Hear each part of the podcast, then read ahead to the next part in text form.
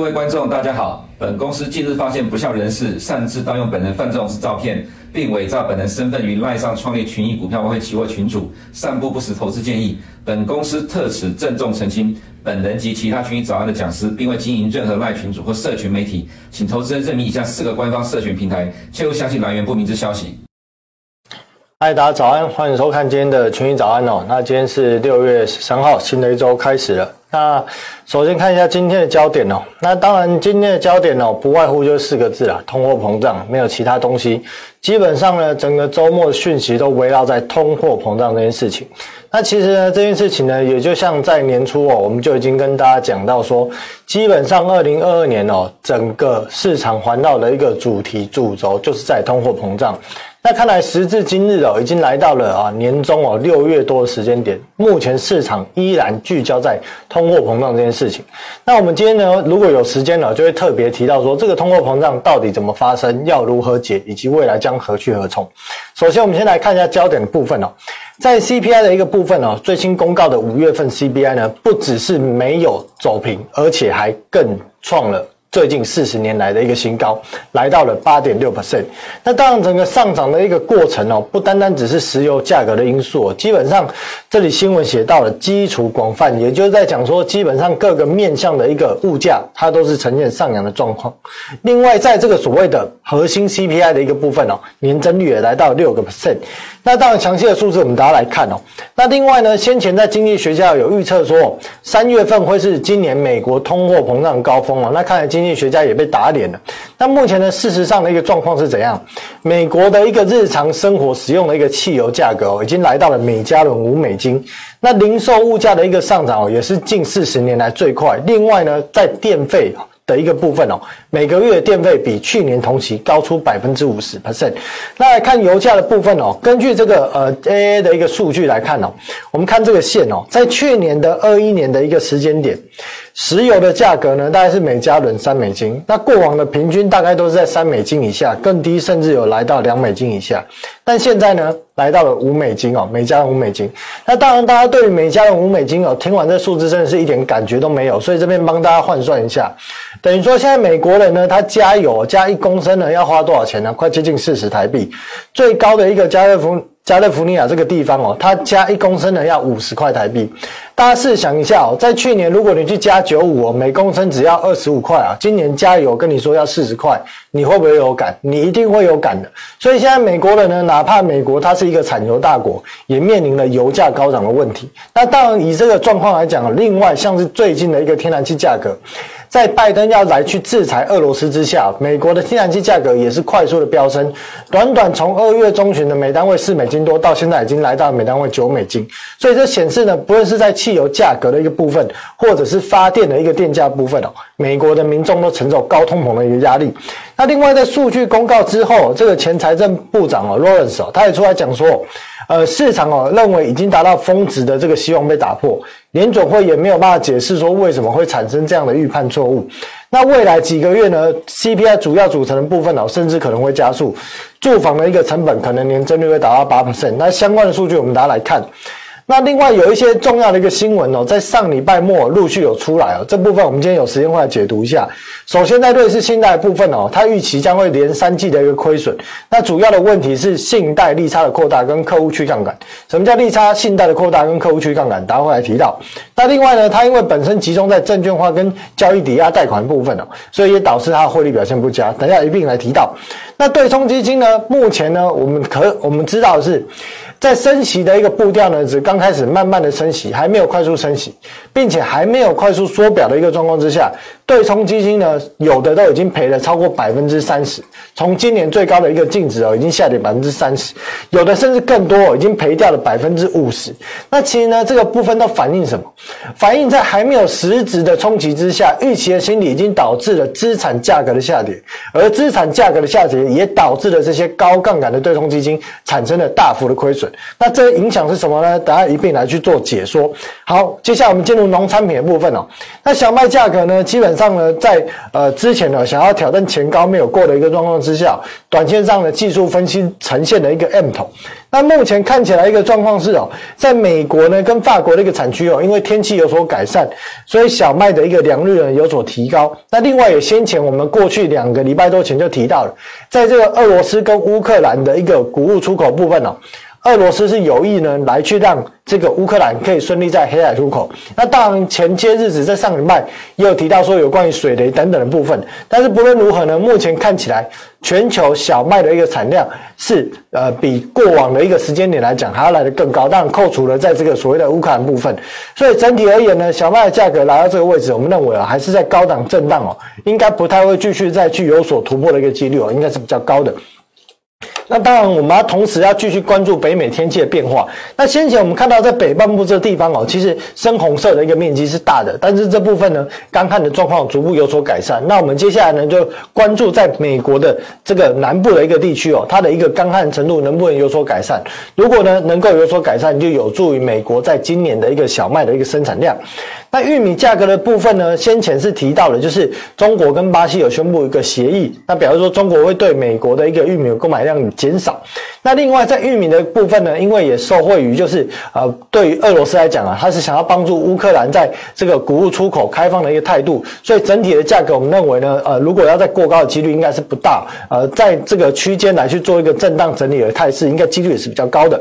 那黄豆价格就比较强势了，那主要是因为中国地区部分解封之后呢，再加上整个这个黄豆种植的一个面积啊，是稍微落后市场的一个预估，所以让黄豆的一个价格呢是呈现比较强势的一个状态。那基本上呢，如果在这个整理平台的一个位置哦，还是能够维持住的话，那黄豆的一个价格哦，应该是哦比较偏向乐观的一个角度来去看待。那另外呢，就要来提到的就是今天的一个焦点 CPI 的一个数据，那我们帮大家整理了一个系统化的一个。讲法来去分析这个 CPI 的一个数据。首先，我们先看一下，在这一次最新的一个公告 CPI 数据有来到八点五八 percent 哦，那抓整数就是八点六 percent。那其中到底什么东西上涨了呢？汽油成本的年增率达到百分之四十九，电价年增率百分之十二，零售价格年增率百分之十二。租金的一个价格年增率百分之五，基本上都是创了最近四十年来左右，三十几年来、四十年来最大的一个涨幅。所以显示呢，这个通货膨胀它已经不是单一事件。那当然看这张表可能会觉得，诶不太好理解，到底详细是怎么样？我们用这张表来解说。我们看到在灰色的部分哦。服务性呢，具备价格僵固性的一个服务类物价，它每个月呢，基本上年增率都是逐步的往上垫高。从今年的一个年初大概两个 percent 哦，现在年增率已经达到三 percent。另外呢，在石呃这个所谓的一个能源价格的部分哦，基本上哦，如果大家看到石油价格没有办法有效的回落，另外呢，在这个所谓的天然气价格依然高涨的状况之下，大概就不用去奢望能源价格有多大的跌幅。那纵使在最近呢，所谓的一个港口码头与这个所谓的一个塞港的一个状况有所缓解之下，但是整体的一个商品的一个物价上涨呢，基本上还是维持在一点六到一点七这样的一个水准。另外，食物价格呢也是反映了，就是在整体的一个食物报价呢都是比较相对于去年同期比较高的一个状况之下，短期内也难以回落。所以我们看到这张表，我们就做个结论啊，在这张表的一部分做个结论，在未来一段时间哦，只要看到油价没有下来。另外呢，我们可以知道服这个服务类的一个价格，基本上还是会往上继续走阳的态势之下。如果以这种态势哦，基本上我们到第三季结束的时间点，也就是到所谓的九月份结束的时间点，可能都没有办法见到通膨这个 CPI 哦的一个数字哦降到七点五 percent 以下。那根据目前彭博的一个机构预估哦，大概到今年年底呢，美国的一个通货膨胀率哦，大概还是会维持在七个 percent 左右。所以显示呢，通货膨胀没有缓和的迹象。九月份不升息的预期也没有这件事情，好，这件事情也不会发生。那接下来呢，在这一次的一个 CPI 公告之后呢，整体市场对于这个升息的预期，又是大大提高。那石油价格部分哦，如果在这个所谓的中国解封需求又重启，另外呢，在先前啊一个多礼拜前。呃，这个欧佩克加来去做一个增产动作，对于价格也没有打击的一个状况之下，那我们大家可以认为哦，石油呢大概就是沿着哦这个呃一个趋势线的一个方向来去做一个呃上行的一个动作。那除非啦，除非如果有什么特别呃，就是呃对这个俄罗斯哦，他要来去做一个制裁降缓的一个措施哦，否则基本上轻原油价格在短线上应该是难以回落的态势。那这部分呢，对美国的一个通货膨胀啊，也会是比较一个负向的一个作用。那美国汽油价格，我们刚刚就提到了，少则哦每加仑哦来到四点六美金哦，多则呢来到五美金多，基本上。目前油价的一个表现哦，对美国民众来讲是十分的一个有感，这个也将维持拜登在今年年底十一月其中选举哦，到底呢他们的一个所谓的议员席次啊会掉多少，也攸关于这样，呃，通货膨胀也攸关于这个对于未来所谓的一个选情的一个影响。那升息预期的一个部分呢，我们看到基本上先前提到说六月份升息两码这件事情，我们看这边有个数据啊，在下面，在五月中旬的时候升息两码预期。的一个几率来到九十二 percent。在六月初来到九十八 percent，结果呢，现在竟然在 CPI 数据公告之后，升息三码的预期可以来到二十二 percent，显示呢，在这个数据公告之后，对于市场的心里面产生莫大的冲击。那到于六月份会是升息两码还是升息三码？基本上对于联准会来讲哦，这种升息的一个预期心理，它已经固定之下，不太会突然说在即将公告利率的前几天突然来去做调动，所以整体而言，应该还是升两码。几率高，但是在这一次升息之后呢，后续的七月份、九月份，乃至于十一、十二月份，整个升息预期呢都有所变动。我们来看九月份升息的一个预期哦，在五月中旬的时候呢，基本上认为升一码的几率哦，还来到最高，来到百分之五十四点五，在下面这个位置。在六月初的时候呢，升息预期最高的是两码，来到百分之六十二。结果呢，在 CPI 数据公告之后，对于九月份一次升息三码的预期，来到了百分之四十七，来到最高。全年升息的预期呢，也从原本的三 percent 左右，甚至三 percent 以下，目前来到了三到三点七五这个区间。最高的一个预测值大概是落在三点二五到三点五 percent，这表示什么意思呢？表示说，如果二七月份真的升息两码，九月份又升息三码，那在后续的部分呢，市场甚至预期有可能在十一月升息两码的可能性，或者是十二月又升息两码可能性是有的。如果以这种加息幅度，最终到今年年底会来到三点七五 percent，这也就是我们先前在提到的说。为什么呢？我们在两个多礼拜前讲说，当时是多方最爽的时刻，主要就是因为升息的预期淡化，而实质的升息跟实质的缩表冲击尚未来到。但是现在搞一个很尴尬，怎样很尴尬？不只是实质的冲击来到，连升息的预期都开始飙升。那这将对美股在未来六月，这个应该说从现在六月中旬开始到整个第三季，都会承受很大的一个下行压力。至于为什么呢？我们这边来做说明哦。那十年期公债殖利率呢，也来到了就是近期最高的一个收盘价，来到三点一五五这样的一个呃利率的一个水准。那如果呢升息预期继续推升，就有可能推升十年期公债殖利率继续来。来去做一个走扬，那推升美国通货膨胀原因到底是什么？其实有很多面向，我上面写到了，包含了投放钞票。乌俄战争导致石油、农产品的价格上扬，供应链的问题，天然气的价格反全球化，薪资上涨，物房租价格。那但后面这一段呢？天然气价格上涨，薪资跟房租，它比较像是因为前期的物价的一个推动，导致后面的物价的一个上扬。但是整体而言呢，我们要知道，就是因为在二零二零年的三月跟二零二一年的三月，从川普到拜登向美国的实体经济投放了接近四兆的钞票。无限的金钱追逐有限的产出，那当然会造成物价的推升。物价推升之后呢，在今年的一个年初啊，也就是在二月多的时候呢。二零二二年二月多的时候呢，这个乌俄战争一开打之后，也推升了原油价格跟农产品的价格的一个上涨，并且在这样的一个物价上涨的状况之下呢，就推升了薪资跟房租价格上涨。所以其实这整个过程呢，它是一系列串联的一个过程。那截至到这个时间点呢，到底怎么去解决通货膨胀这部分，其实讲很多次啊，但是大家可能不记得，直接用文字写出来。第一招，猛烈的升息。第二招有意无意的让股市修正，那猛烈的升值升息呢？是基本上这件事情，我们在节目也提到很多次，就是联准会不想，财政部也不愿意，为什么呢？因为我们看到，如果现在在这个利率呢，美国它的一个联邦债务规模达到三十兆，它每年支付的利息要把四兆的税收的百分之十，也就是四千亿拿去付利息，这样一个状况之下，如果猛烈的升息，好，假设说猛烈升息升到两个多 percent，比现在平均利率水准再高一倍。那他一年要支出接近八千亿的利息的一个费用支出，那听起来好像八千亿，哎，只是税收二十趴嘛，不痛不痒啊，没有，当然没有不痛不痒啊，二十八听起来高，但问题是。如果当它的一个利息成本大幅增加，是不是又要造成财政部去增发它的一个债务规模？因为它没有钱可以还啊，所以它只好增发更多的债务规模可以还。所以基本上这一招是行不通的。那另外一招是什么？就是有意无意让股市修正。那当然这部分呢，其实我们在三月份就已经提出这样的一个论点。那市场呢，当然认为说这个想法是比较天马行空、光怪陆离。不过呢，基本上目前看起来，如果呢让美国投资人资产配置呢，百分之六十七的股票市场有所回落，基本上呢，它才是真的有效，可以快速解决今年美国通货膨胀的问题。所以股市到底会不会修正呢？大家呢就边走边看哦。那再来呢，在联准会的一个呃相关数据哦，应该不是说联准会啊，